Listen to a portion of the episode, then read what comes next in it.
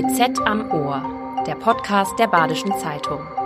Jede Woche ein Thema, das Südbaden bewegt. Ein Wolf in der freien Wildbahn äh, zu sehen, ist natürlich schon ein äh, beeindruckendes Erlebnis. Also zum einen sind die Tiere wahnsinnig groß, hat sich da trotzdem fast lautlos äh, durch den Wald bewegt. So, ich war ganz schön nervös auch. Also der Wolf war relativ nah. Ich schätze, dass es so vielleicht 50 Meter waren, vielleicht auch nur 40. Ich habe halt irgendwelchen Kauderwelsch geschrien, Hauptsache laut. Und ähm, dass er einfach mich mitkriegt. Und äh, es hat ja dann auch Gott sei Dank den Effekt erzielt, dass er sich dann ähm, auf dem Weg weggemacht hat von mir. Ja, also ich war schon, wie gesagt, ganz schön nervös. Danach habe ich mal eine Zigarette geraucht und habe äh, nochmal das dann Revue passieren lassen und war äh, auf jeden Fall richtig geflasht, dass ich da einen Wolf in der freien Wildbahn äh, gesehen habe. Ein Jäger schildert seine unvergessliche Begegnung mit einem Wolf. Das Naturereignis fand statt im vergangenen November in einem Wald nahe der Wutachschlucht. Der Wolf kehrt in den Schwarzwald zurück und ist gekommen, um zu bleiben. Für die einen Grund zur Freude, für die anderen ein Horrorszenario.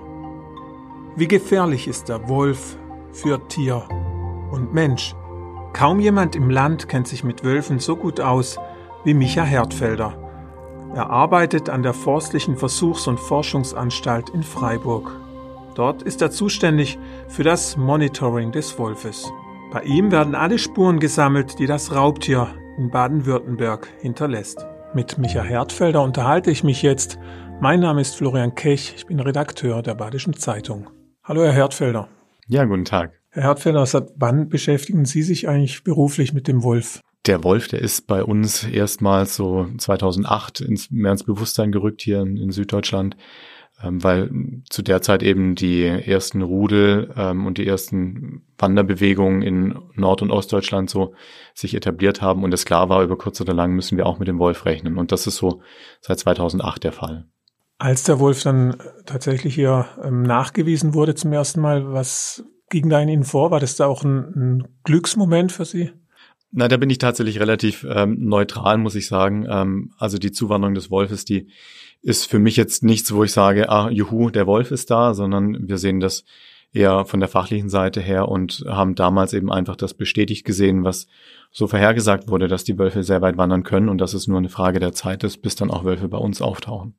Wie viele Wölfe hat man denn mittlerweile hier im Schwarzwald gesichtet oder von wie vielen weiß man, dass sie hier sich rumtreiben? Wir unterscheiden immer zwischen Wölfen, die durchwandern und mal vorübergehend nachgewiesen werden und Wölfen, die wirklich sesshaft hier sind, die also ein Territorium etablieren. Und ähm, sesshafte Tiere haben wir aktuell drei bestätigt und ähm, eventuell das vierte Tier, eben das weibliche Tier. Aber insgesamt sind schon ähm, so um die 17 Wölfe individuell erkennbar gewesen beim Durchwandern, also das heißt durch Genetik an Rissen oder ähm, andere, äh, andere Hinweise, die wir eben einem Tier zuordnen konnten. Also 17 Tiere sind schon so durchgezogen nachweislich, aber drei sind jetzt eben aktuell territorial da. Und ähm, wir vermuten auch nicht, dass jetzt nochmal vier, fünf andere irgendwo territorial sind. Und wo sind die Territorien der Wölfe? Wir haben aktuell ein Territorium im Nordschwarzwald ähm, und zwei im Südschwarzwald. Die zwei im Süden, die grenzen eigentlich direkt aneinander an, also so in der Feldberg-Schluchsee-Region. Und eben äh, das weibliche Tier, äh, wenn es noch da ist, ist auch dort zusätzlich noch in dem Bereich unterwegs. Mhm. Das weibliche Tier, das, ähm, ja, das ließ ja nochmal aufschrecken, weil davon ausgegangen werden muss, dass jetzt auch ein Rudel gebildet wird. Wann rechnen Sie damit, dass das passiert? Also insofern ähm, das Weibchen noch da ist, noch lebt und gesund ist, ähm, werden wir in diesem Frühjahr, also sprich gerade jetzt, ähm, die Welpen ja erstmalig hier im Baden-Württemberg haben. Bis man sie dann wirklich nachweisen kann, geht es noch ein paar Wochen, weil ähm, die Wölfin in den ersten Wochen mit ihren Welpen eigentlich in der Höhle bleibt oder im Rückzugsbereich und es erst so ein paar Wochen später dann erstmalig zu Beobachtungen kommen kann oder über Fotofallenaufnahmen dann zu nachweisen. Was ändert sich dann äh, durch diese Rudelbildung? Also durch die Rudelbildung selber ähm, wird sich nicht sehr viel ändern aus wolfsökologischer Sicht, weil schon der männliche Wolf zuvor eben ein Territorium etabliert hat. Und dort sind jetzt natürlich mehr Wölfe, das ist keine Frage. Das heißt, diese Wölfe werden auch mehr Nahrung brauchen und werden sich aber überwiegend, ähm, so zeigt es zumindest die Erfahrung in den anderen Ländern, ähm, an Wildtieren oder von Wildtieren ernähren. Äh, da merkt dann vielleicht die Jägerschaft ein Stück weit was. Natürlich ist der Nahrungsbedarf größer, aber ob jetzt mehr Nutztiere erbeutet werden oder nicht, hängt in erster Linie davon ab, wie Herdenschutz umgesetzt ist. Es gab Risse schon etliche äh, die letzten Monate. Haben Sie den Überblick, wie viele Attacken gab es schon? Also insgesamt in, äh, in Baden-Württemberg haben wir ähm, im vergangenen Jahr 2022 ähm, ungefähr 40 Nutztiere, die vom Wolf erbeutet wurden, zu beziffern. Das sind nicht 40 Angriffe, weil eben häufig auch mehrere Tiere pro Angriff erbeutet wurden. Und wir, wir können so davon ausgehen oder die Erfahrung zeigt, so alle, alle drei, vier Wochen haben wir in der Regel einen Übergriff zu verzeichnen äh, von diesen Wölfen hier auf Nutztiere. Klingt nach recht viel. Das ist verhältnismäßig viel und natürlich ist jeder Riss für, für Nutztierhalter zu viel, das ist keine Frage. Ähm, und das zeigt natürlich aber auch, weil diese Risse in der Regel ohne Herdenschutzmaßnahmen stattfinden, dass da ähm, noch viel zu tun ist. Also der Herdenschutz ist noch nicht so auf der Fläche, äh, dass die Wölfe wirklich äh, davon abgehalten werden, diese Risse zu machen. Wenngleich man auch sagen muss, Herdenschutz lässt sich natürlich auch nicht überall umsetzen. Also da ähm, ist auch klar, wenn Wölfe da sind, wird es immer eine gewisse Anzahl an Rissen auch geben. Können Sie mal schildern, wie das so typisch abläuft, wie ein Wolf sich da anschleicht? Ist es nachts oder wann, wann geht er da auf Beutetour? Ja, das ist individuell auch sehr unterschiedlich. Also in aller Regel sind die Wölfe wirklich nachts auf der Suche nach Beute. Ähm, und wenn es eben um Wildtiere geht, dann sind jetzt Wölfe auch nicht hier in unseren Wäldern die Tiere, die dann ihre Beute lange hetzen, sondern das sind schon auch Jäger, die versuchen sich möglichst lang unentdeckt an die Beute heranzupirschen. Und dann sind sie aber in der Lage, auch ein Tier mal länger zu hetzen. So, das ist äh, natürlich schon, äh, das ist der Wolf schon in der Lage. Und bei Nutztieren, ähm, da gibt es relativ wenig Beobachtungen oder Erfahrungs- oder Aufnahmen davon, wie Wölfe dann an Nutztiere rangehen. Ähm, aber klar ist, wenn die nicht geschützt sind und ein Wolf ähm, in die Nähe kommt und dann diese Tiere als Beutetiere identifiziert, dann wird er eben rangehen und dann, dann wird er eben ein Tier erbeuten. Und im Unterschied zu den Wildtieren bleiben dann häufig die anderen Nutztiere eben noch in der Nähe, Schafe, Ziegen beispielsweise, weil die eben nicht mehr dieses Fluchtverhalten haben. Und dann kommt es eben immer wieder dazu, dass der Wolf äh, wieder Tiere um sich herum hat und dann wieder eine Attacke startet. Deswegen haben wir da häufig diese Mehrfachtötungen bei Nutztieren. Sie haben jetzt Schafe, Ziegen genannt. Ähm, es gab aber auch schon Risse von großen Tieren, zum Beispiel ein Hochlandrind ähm, bei Blas in Blasiwald. Hat Sie das überrascht, dass er auch solche Kolosse attackiert? Ja, wir haben ja tatsächlich im Südschwarzwald ähm, die Situation, dass ein Wolf, der in der Nähe vom Schluchsee unterwegs ist, schon mehrfach Rinder angegriffen hat. Ähm, eben auch nicht nur junge Kälber, sondern auch ältere Tiere, eben auch schon wirklich ausgewachsene Tiere. Und ähm, das ist erstmal etwas, was äh, Wölfe können. Also sie sind in der Lage, das zu, da, dazu, aber sie tun es relativ selten. Also relativ wenige Wolfsindividuen greifen wirklich diese Rinder an. Und das hat uns insofern ähm, überrascht, dass wir jetzt, äh, ich sage jetzt wirklich mal, das Pech haben, dass wir hier so einen Wolf haben, der sich auch an solche wehrhaften Tiere herantraut. Ähm, und das ist natürlich etwas, was auch die Gesamtsituation hier verändert hat, das muss man schon sagen. Laien würden wahrscheinlich von einem Problemwolf sprechen. Würden Sie den Begriff auch benutzen? Also natürlich macht dieser Wolf gerade massiv Probleme. Und für die Landwirte selber ist es auch ganz klar, das ist ein Problemwolf. Auch die Politik sagt sicherlich, das ist ein Problemwolf. Ähm, aus Sicht, aus der fachlichen Sicht ähm, sprechen wir eigentlich erst dann oder dann von ähm, problematischen Wölfen, wenn sie ähm, ein Verhalten erlernen, was sich eben durch Herdenschutz beispielsweise nicht mehr abstellen lässt.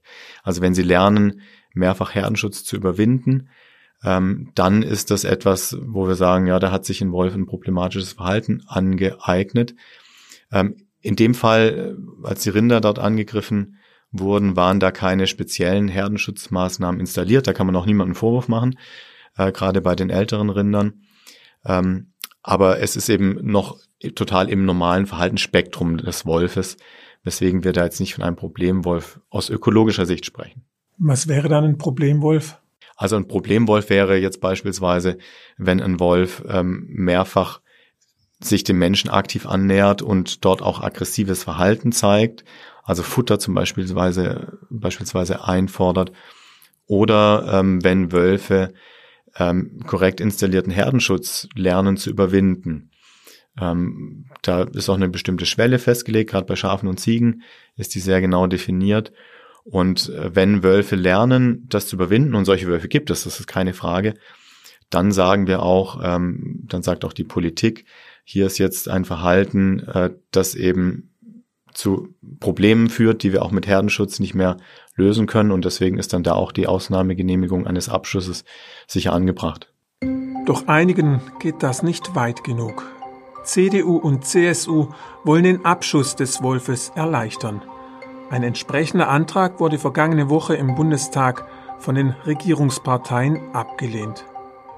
Die vorausgegangene Debatte zeigt die verhärteten Fronten. Wir hören nun rein in einen Schlagabtausch. Auf der einen Seite Klaus Mack und Alexander Radwan von der CDU-CSU, auf der anderen Seite Harald Ebner von den Grünen. Wir erleben erhebliche Wolfsrisse in Bayern, in der Lüneburger Heide, im Schwarzwald am Niederrhein. Wölfe stehen vor Kindergärten, Hunde werden totgebissen, Schafe rennen in Panik auf Bahnstrecken. Und was macht unsere Regierung? Gar nichts. Sie machen sich hier einen Wolf und verlieren sich in romantisierenden Vorstellungen. Die Wölfe verlieren eben ihre natürliche Scheu vor den Menschen, wenn man ihnen nicht konsequent entgegentritt. Dann wollen sie doch gar nichts anderes als die Wiederausrottung des Wolfes, meine Damen und Herren. Das sieht der bayerische Ministerpräsident mit seinem Spruch, der Wolf gehört nicht hierher, ganz offenbar in diesem Sinne und das in Zeiten eines unglaublichen Artensterbens, wenn eine regional ausgerottete Art sich gerade mal wieder erholt. Der Wolf ist den Politikern in Berlin, insbesondere der Ampel, wichtiger als den Bauern, ihre Familien, ihre Betriebe und ihre Tiere. Spüren Sie so die letzten Monate, dass der Druck von außen zunimmt? Wir merken natürlich ganz klar, dass der, der Druck zunimmt. Und das hat ähm, ganz wesentlich mit diesem Wolf, den wir gerade angesprochen haben, zu tun ähm, weil in der scharfen Ziegenhaltung muss man sich so vorstellen, der, der Schritt, ein, ein Zaun, der bei Schafen und Ziegen eingesetzt wird, als wolfsabweisenden Zaun aufzurüsten, der ist relativ gering. Relativ in Anführungsstrichen. Das ist trotzdem viel Arbeit. Ähm, aber wenn man sich jetzt vorstellt, man hat bisher Rinder hinter einer Litze beispielsweise gehalten, ähm, und jetzt soll man eine, einen Herdenschutz installieren, der Wölfe davon abhält, dort ranzugehen, das ist ähm, eine völlig andere Dimension. Ähm, und da haben eben die Landwirte ganz klar gesagt, das können wir nicht leisten. Das funktioniert nicht im Schwarzwald. Und ähm, da reagiert eben auch die Politik darauf. Und auch wir von fachlicher Seite sagen, da müssen auch andere Lösungen gefunden werden als der Zaun, den man jetzt bei Schafen und Ziegen gut einsetzen kann. Den kann man nicht für alle Rinder einsetzen. Sie haben ja häufig auch äh, direkten Kontakt, persönlichen Kontakt mit äh, Landwirten oder Schäfern. Hört man auf Sie oder sagen Sie, jetzt kommt äh, der Freiburger Wolfsversteher? Also häufig ist natürlich schon die, die Erwartungshaltung oder die Vorstellung ähm, der Betroffenen, wenn wir auf die Fläche kommen, dass da jetzt die Leute aus Freiburg kommen, die Studierten, die ähm, im Endeffekt sehr für den Wolf sind. Und da kommt es dann immer ganz wesentlich darauf an, dass man ein Vertrauensverhältnis aufbaut, dass wir auch unsere, unsere Aufgabe, unsere Rolle klar ähm, kommunizieren. Und die ist eben definitiv nicht pro Wolf, auch nicht kontra Wolf, sondern äh, wir versuchen wirklich ähm, in der Herdenschutzberatung die Tierhalter zu unterstützen. Äh, und das ist auch ein Dialog mit den Landwirten selber ähm, Gerade jetzt bei den Rindern, äh, wir haben nicht den Rindersachverstand, sondern das sind die Tierhalter, die diesen Sachverstand haben. Wir können sagen, was hilft gegen den Wolf. Und dann findet man ähm, häufig schon zusammen, wenn man in den einzelnen Gesprächen ist. Vor großen Versammlungen ist es natürlich auch schwieriger, weil dann häufig ähm, so dieser Ärger und diese Unzufriedenheit und die Angst um die eigenen Tiere ähm, auf uns auch ein Stück weit projiziert wird. Wurden Sie da auch schon mal beschimpft? Ja, also im, im persönlichen Kontakt wirklich, wirklich noch nicht, aber natürlich kriegt man manchmal E-Mails ähm, oder Nachrichten, die ähm, ja, die nicht angemessen sind und wo wir dann aber auch professionell mit umgehen und ähm, uns da nicht weiter provozieren lassen, sondern immer den, den Dialog suchen. Das ist für uns ganz wichtig. Haben Sie denn ähm, im Laufe der Zeit äh, Ihre Sichtweise auf den Wolf ähm, auch ein bisschen verändert? Auch gerade durch den Austausch mit äh, Landwirten vielleicht? Also die Sichtweise auf den Wolf selber ähm, kann ich sagen, dass ich die nicht sehr verändert habe. Aber natürlich haben wir in den letzten Jahren sehr viel direkten ähm, direkte Erfahrung auch in der Herdenschutzberatung im Kontakt mit den Landwirten und sehen natürlich nochmal deutlicher, wo dort die Probleme liegen in der Umsetzung von Herdenschutzmaßnahmen ähm, und dass wir dort natürlich auch andere Verhältnisse haben wie in manchen Regionen Deutschlands, wo ähm, wo die Weideflächen viel flachgrün, also viel flacher sind. Ähm, das ist etwas ganz anderes wie hier in den Steillagen. Und da entwickelt man natürlich ein großes Verständnis für die Tierhalter. Und das ist auch ganz wichtig, weil wir das eben dann auch ähm, ja in die Ministerien hineintragen äh, und dort aufzeigen, wo es eben andere oder neue Lösungen braucht. Was wären aus Ihrer Sicht die perfekte Schutzmaßnahme aktuell? Also es gibt jetzt äh, leider keine generelle Maßnahme, wo man sagen kann, das ist jetzt perfekt für alle. Deswegen sind Einzelfallberatungen auch sehr wichtig, ähm, die auch zunehmend ja, angenommen werden, ähm, weil man wirklich für jeden Betrieb auch schauen muss, welche Maßnahme passt jetzt hier. Und die, der zweite Prozess, der ja gerade in den letzten Monaten sehr wichtig war und auch noch nicht abgeschlossen ist, ähm, findet im Dialog mit den rinderhaltenden Betrieben oder auch mit den Verbänden statt, vor allem mit der Erzeugergemeinschaft Bioweiderin, mit dem Badisch-Landwirtschaftlichen Hauptverband, wo es wirklich ganz konkret darum gibt, geht, welcher Herdenschutz ist zumutbar, welcher Herdenschutz lässt sich integrieren in die Betriebsabläufe ähm, und wo ist dann auch die Grenze erreicht, wo braucht es entsprechend Förderungs-, also Fördermöglichkeiten, Fördermaßnahmen und wenn diese Grenze erreicht ist, ähm, dann ist natürlich auch klar, die Alternative ist dann, dass Wölfe dann entnommen werden müssen. Ähm, und das ist gerade der Weg, den die Ministerien ja auch gemeinsam versuchen zu beschreiten. Also für Sie selber, das äh, kommt ja auch rüber, ist auch der Abschuss kein Tabu. Nein, überhaupt nicht. Also der, der Wolf ist äh, für uns überhaupt keine heilige Kuh. Ähm, es ist nur so, dass wir eben sehr differenziert darauf schauen, welchen Effekt will man erzielen mit einem Abschuss und hat das dann wirklich den gewünschten Effekt. Was wäre denn der gewünschte Effekt? Beispielsweise, wenn man einen Wolf hat, der gelernt hat, ähm, Herdenschutzmaßnahmen zu überwinden, ähm, dann, und man sagt, dieser Wolf soll geschossen werden, dann ist der gewünschte Effekt, dass die Übergriffe auf Nutztiere damit stoppen. Äh, und diesen Effekt wird man dann auch erreichen. Wenn man jetzt aber sagt, beispielsweise, wir ähm, möchten generell äh, Wölfe bejagen, egal ob sie Herdenschutzmaßnahmen überwinden oder nicht, äh, dann führt das erfahrungsgemäß nicht dazu, dass die ähm, Schäden an Nutztieren zurückgehen, außer man rottet den Wolf wieder komplett aus. Aber so eine breite Bejagung von Wölfen, das zeigen viele Studien, haben eben nicht automatisch den Effekt, dass die Übergriffe zurückgehen, weil ja immer noch Wölfe in der Region sind und wenn die auf Nutztiere treffen, die nicht geschützt sind, dann werden auch diese wenige, diese wenigen Wölfe immer wieder Schäden machen und mitunter sogar sehr viel Schäden, wenn man jagdlich falsch eingreift.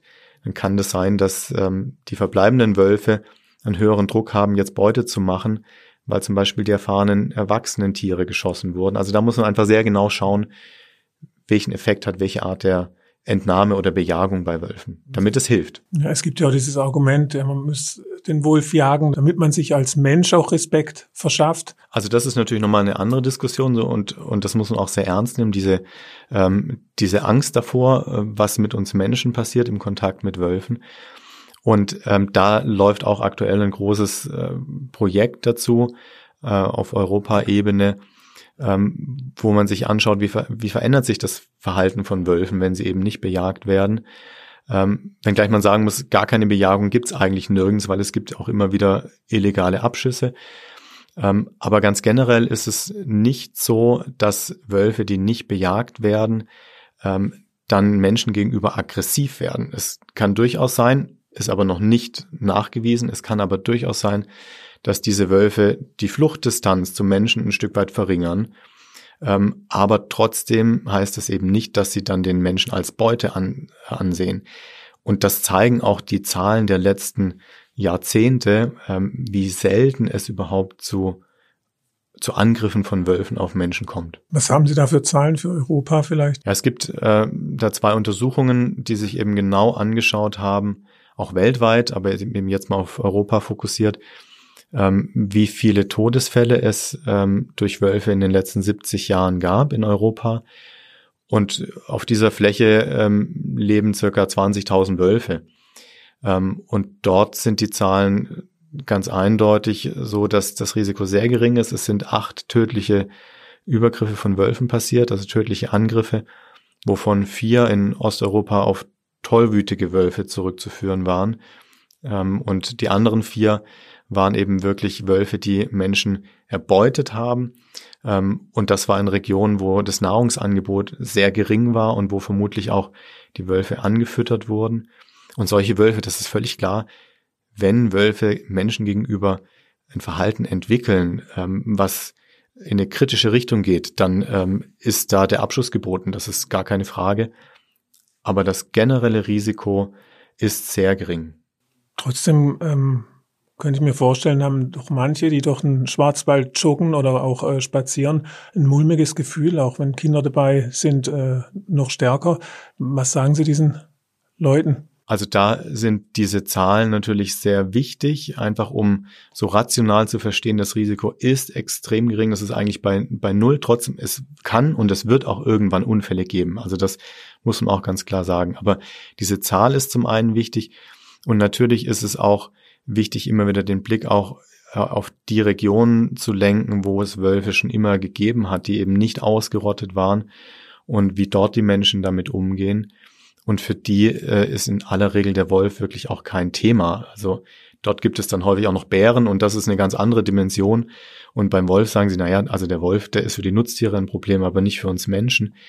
Ähm, von dem her muss man da versuchen, ein bisschen zu relativieren und gleichzeitig aber natürlich auch erklären, äh, wie geht man mit Wildtieren um und Wölfe eben nicht zu füttern und auch nicht ähm, sich ranzupirschen, wenn man einen Wolf sieht, ist eben auch wichtig. In Ländern, in denen Wölfe äh, schon immer vorkommen. Dort werden die auch in der Regel verjagt, wenn sie in die Nähe von Menschen kommen. Wie macht man das? Mit einer Trillerpfeife? Naja, also die, da wird dann teilweise mit Steinen geworfen oder man, man rennt drei Schritte auf den Wolf zu.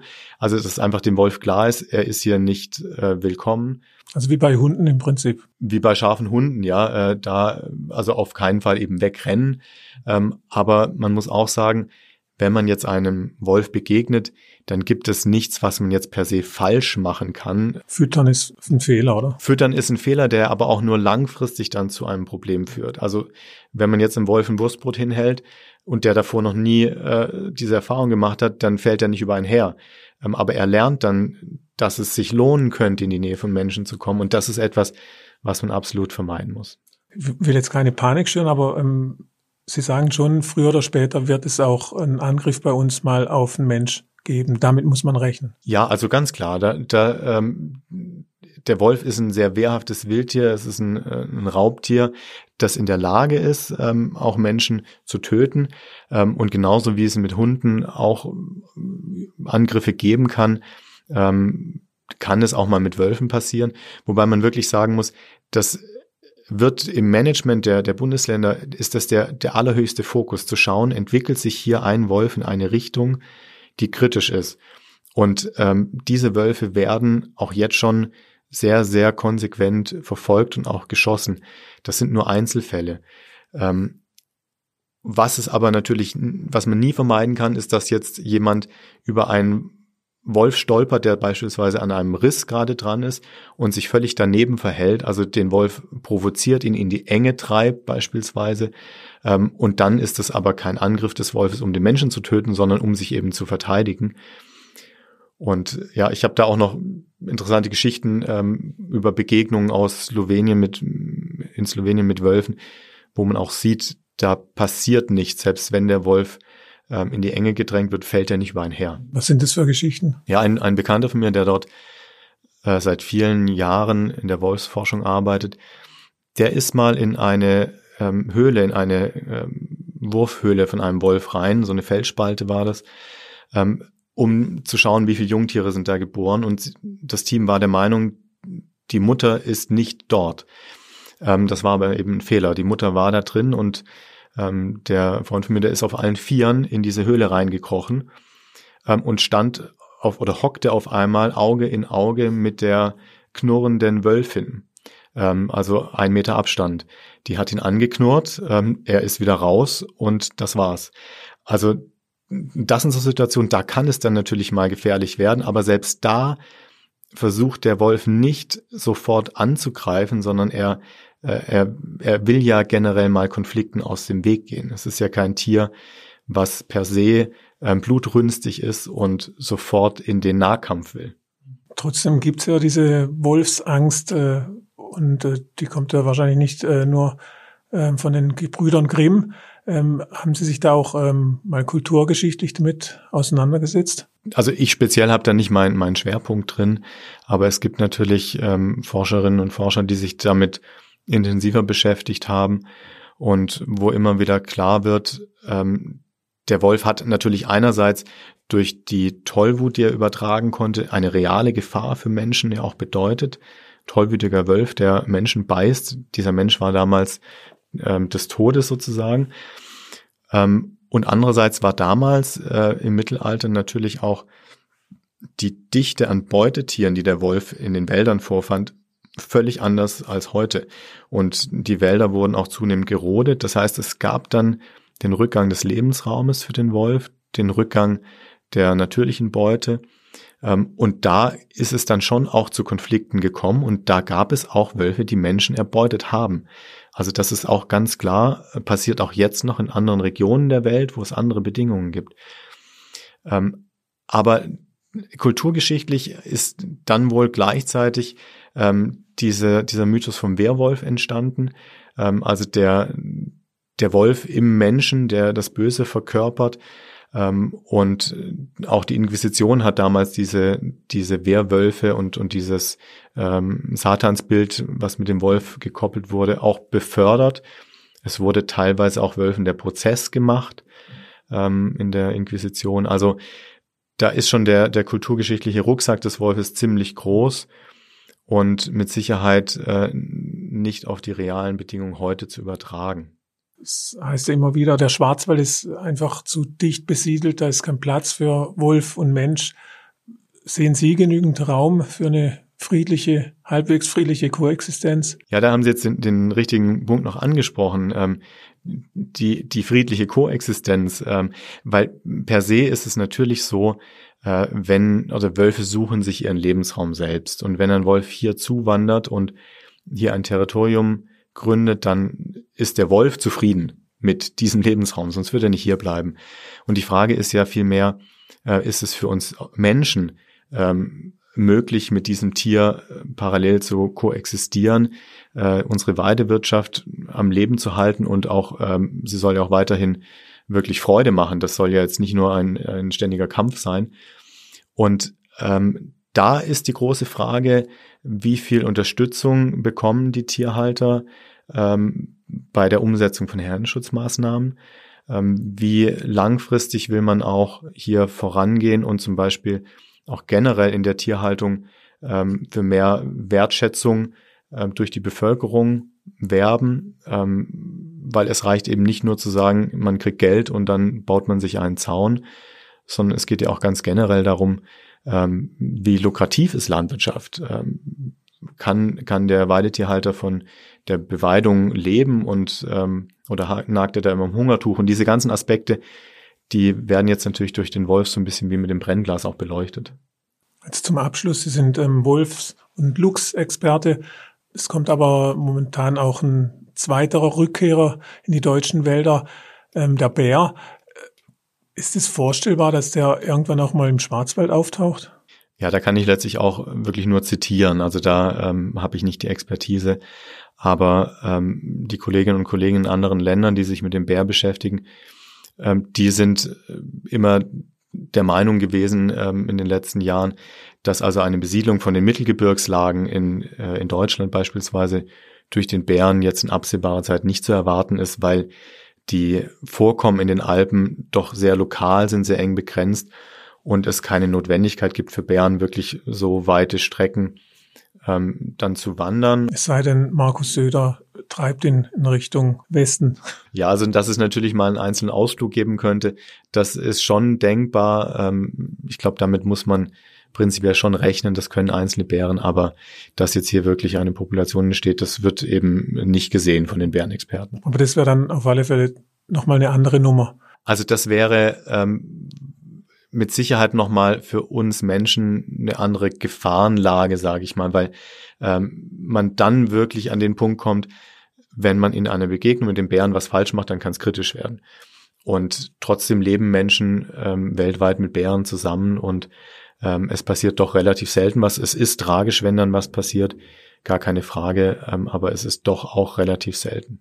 Und Bären kommen in Kinderbüchern komischerweise immer besser weg als Wölfe. Ja, ich denke, das ähm, liegt sicherlich auch daran, dass ähm, Wölfe wirklich als Rudeltiere uns Menschen ja auch sehr, sehr ähnlich sind. Ähm, also da auch so eine Identifizierung mit dem Wolf ein Stück weit stattgefunden hat und eben die Tollwut ein Thema war und die Übergriffe auf Nutztiere durch Wölfe natürlich auch existenziell waren im Mittelalter. Ähm, die kleinbäuerliche Familie äh, hat von den Tieren wirklich leben müssen, von den Nutztieren. Und wenn Wölfe da reingegangen sind, dann war das für die wirklich bedrohend in der Existenz. Herr Hertfelder, vielen Dank für das Gespräch. Ja, gerne. Das war BZ am Ohr, der Podcast der Badischen Zeitung. Jede Woche ein Thema, das Südbaden bewegt.